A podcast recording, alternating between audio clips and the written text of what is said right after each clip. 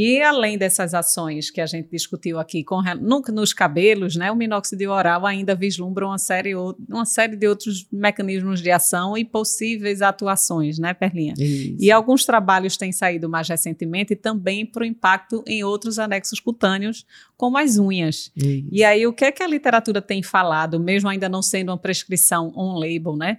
Para unha, o que é que já existe na literatura com o uso do minoxidil para esse fim. Exatamente. O, inicialmente, os estudos piloto foi com minoxidil tópico, Top. né? Mas hoje já tem, né, com outros estudos com minoxidil oral. Mas era o uso do minoxidil tópico usado na borda da unha, é. provocando uma vasodilatação, estimulação de fatores de crescimento ali também é, vascular. E isso vai fazer com que a unha tenha um crescimento melhor do que aquelas, aquele grupo que não usou. Porém, os estudos ainda são pequenos, precisa fazer estudos mais robustos, é, robustos para chegar a uma definição.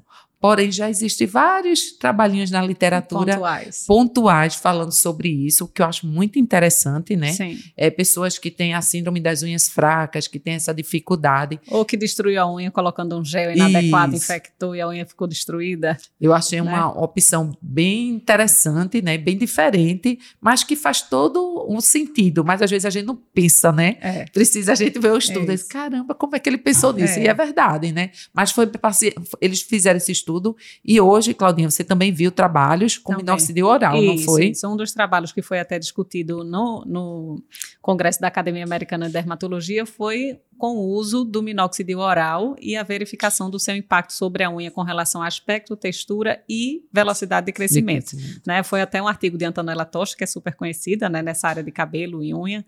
E aí não era um estudo assim realizado necessariamente comparativo, mas o que eles viram é que os pacientes que estavam usando para o cabelo, eles foram aferir a velocidade de crescimento com questionário sobre aspecto, unha e tamanho, e a grande maioria dos pacientes relatou que cresceu mais rápido, que o aspecto da unha melhorou, entre, outros entre outras questões, e que eles realmente falam que a gente sabe que nutracêuticos, alimentação, uma série de outros fatores poderiam influenciar na qualidade da lâmina. Tanto que a gente às vezes prescreve o nutracêutico com suplemento para melhorar a unha frágil, por exemplo.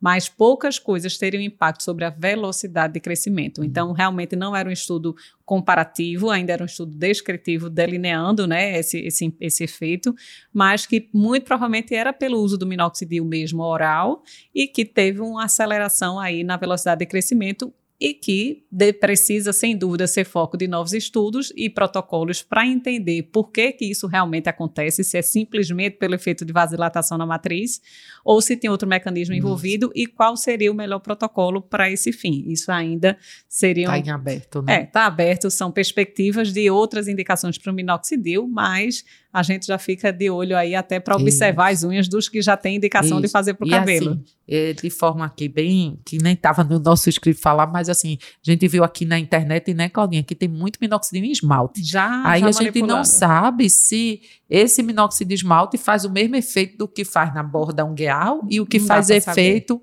na oral, oral né? não dá, tem então, pouco trabalho precisa ainda. de mais estudos, né? Então é importante que a gente veja aí, faça mais estudo para confirmar direitinho. O e, efeito e o melhor protocolo isso, de uso, né? Exatamente. É isso aí.